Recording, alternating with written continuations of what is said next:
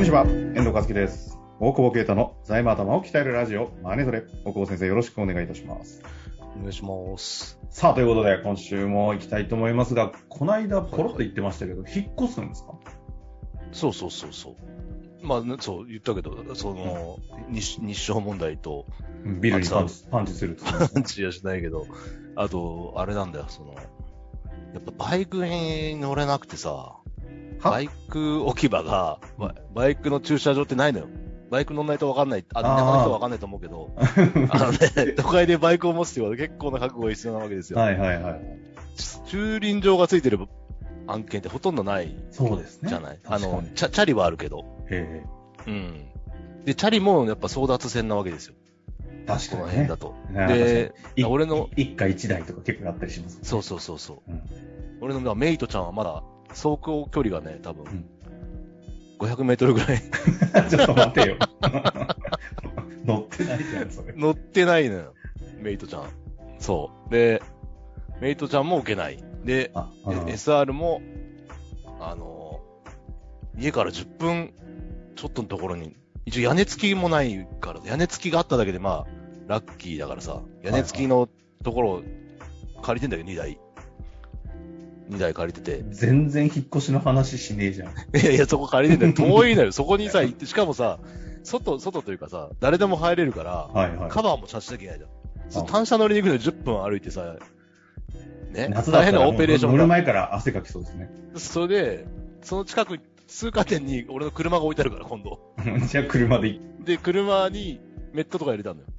だからうん歩いてって、車の開いて、メット取ってメット取って、えっ、と、バイクのとこ行って、うんカバー取って、走って戻ってきたらエンジン冷めるまで、あの、待ってなきゃいけないでしょ、カバーかける。で、どで、隣にね、ベスパ置いてあったんだけど、はいはいはい。2台借りて、で、ベスパ貸してたの、弁護士に。はいはい。でその弁護士がベスパこかしやがってさ、え、マジで？マジで事故って。?M 島さん？そうそうそ おう。で、あ本当ですか？うんまあ大丈夫だったんだけどさ、うんうんまあだからそれでもう買い取ってもらったんだけど、そうなの？だって嫌じゃん、事故車。そんなの。直しますって言われても。だから、高く売ったけど、うん。回収すんなよ。いやいや、回収するでしょ。まあいいや。そんで、えっ、と、もうまとめたいなと思ったらいい加減。あ、あの、すべてのね、この、そうぐちゃぐちゃになった魔法陣を。俺の乗り物たちを。うん。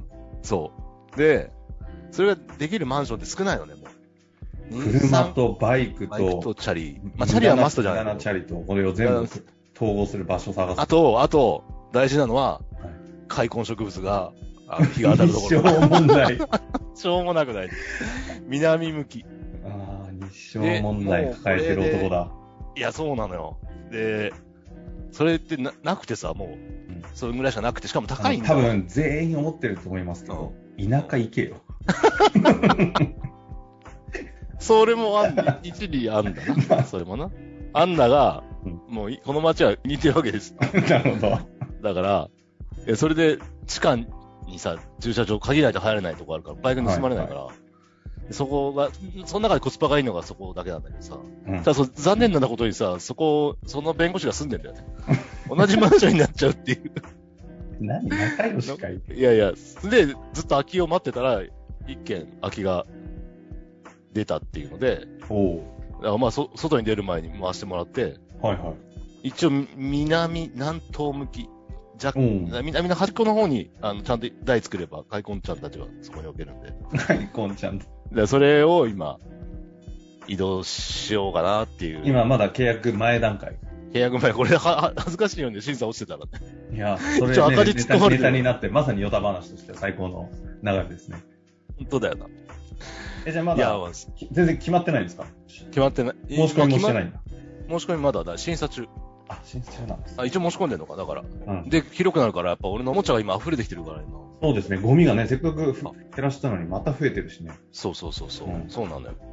だから、あの、また綺麗に整理できるところに行こうかなと思って。あの、い思いのほか話長かった割に、オチがすごいちっちゃいところでしたね。せ 整理しようかなって。そんな話はどうでもいいんですよ。前回の話が途中で、金金融機関の傾向、トレンドというかね、今銀行がどういう状況なのかという話で、短期の運転資金を出す傾向があるっていう話だったんですけど、そね、それってそもそもそのよくわかんないんで、金融業界のことは。ちょっとそれについて話をちょっとしていただきたい。よく覚えてたね。そのために収録してるんですわ。そういやいや。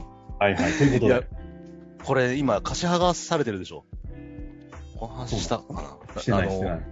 コロナ融資があるじゃない。で、コロナ融資が返済が進まないじゃない。あまあ、猶予してるからだけど。その間にさ、プロパーがどんどん減ってってない？大体。ああ。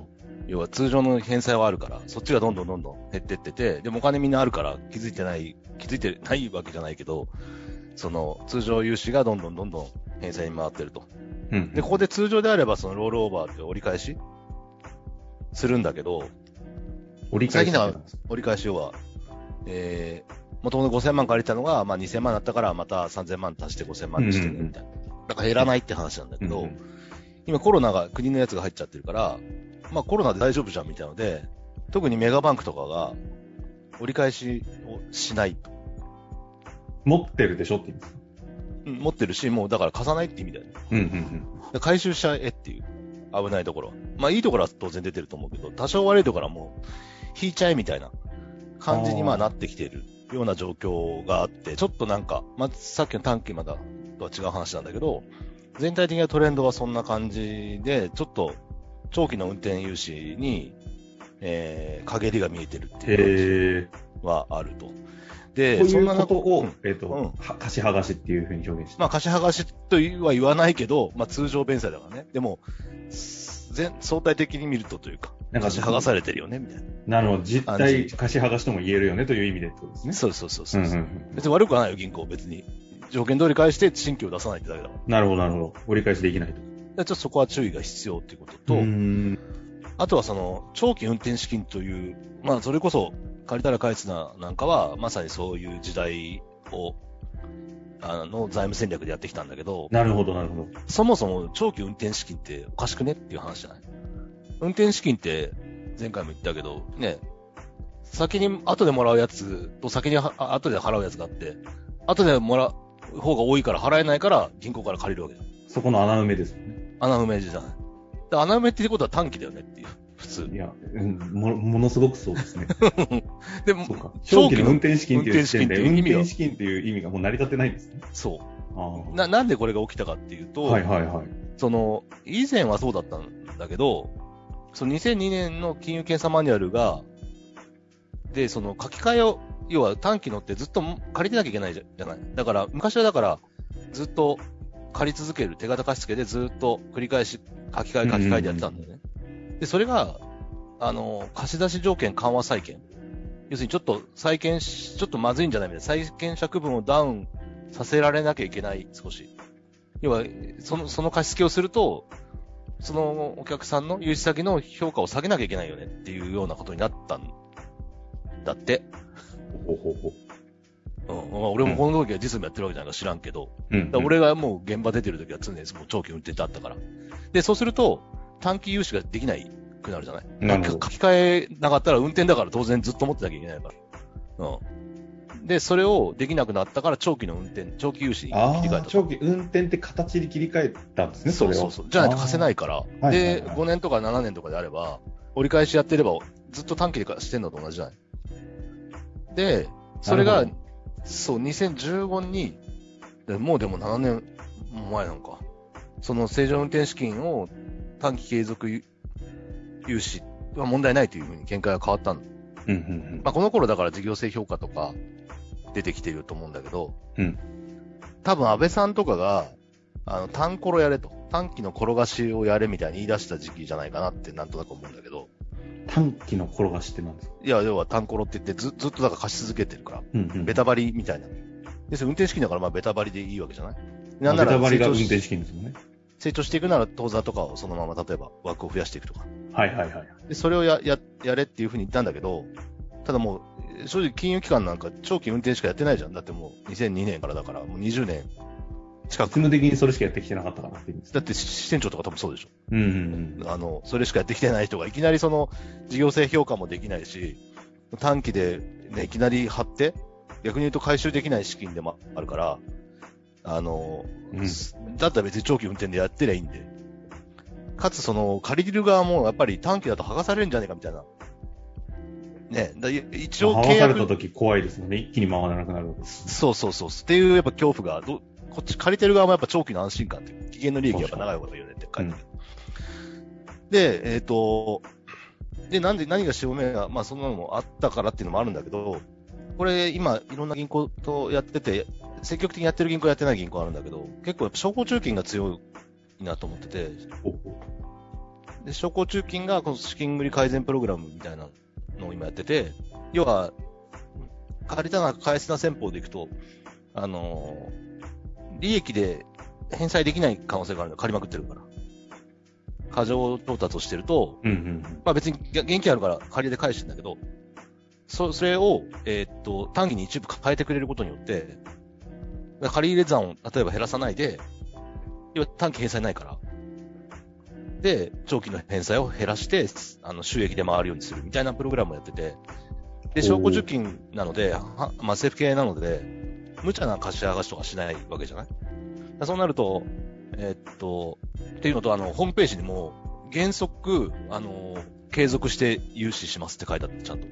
うんうん、だから貸し上がしてみたいなリスクが低いので、まあ、この辺でちょっと現場が動いてきてる感じと、その、まあ、民間でもちゃんとしたところは結構やってきてるなっていうのが、あの、今の感じ。だから短期は短期、長期は長期に今後なっていく。まあ、金融機関いろいろあるし、特に地方とか動き遅いから、今まで通りのベタは、あの、長期運転やってくるかもしれないけど、だんだん変わってきてるってことは、これから銀行交渉する中で、短期を提案されたから、で、マイナスで捉える必要マイナスというよりはむしろ、その、プラスというか、大丈夫だと思ってるから貸すっていうことだと思うので、実態、今までの言い方で言うと、短期なんだけど、いわゆる長期運転資金として使ってたような形で継続的に貸しますよっていう方針で短期の提案が来るってことですね。そうそうそうそう。ああ、うん。ただやっぱリスクとしてね、絶対貸し上がしがないというのは言えないので、我々った時に。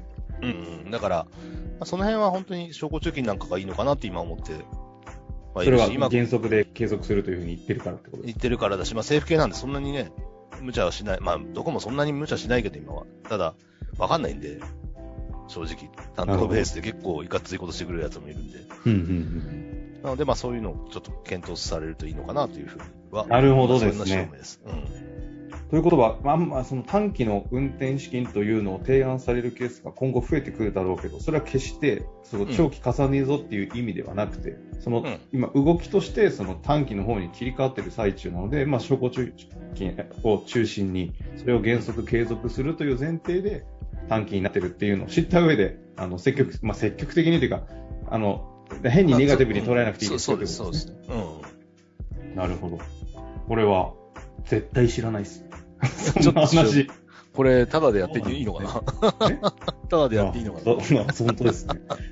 いやいや、勉強になりました。あの、はい、まさになんかリアルな話だったので、ちょっと皆さん、うまく活かしていきましょうというか、これをきっかけに、あの、大久保先生に質問することも増えそうですので、皆さん。たまにはちゃんと喋るでしょ。びっくりして、あの、まともな番組だったんだと思って。うるせえ。しょうもない引っ越しの話ずっと聞かされてたけど、いや、よかったです。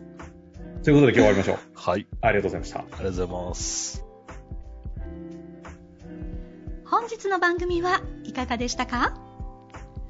番組では大久保携帯の質問を受け付けております。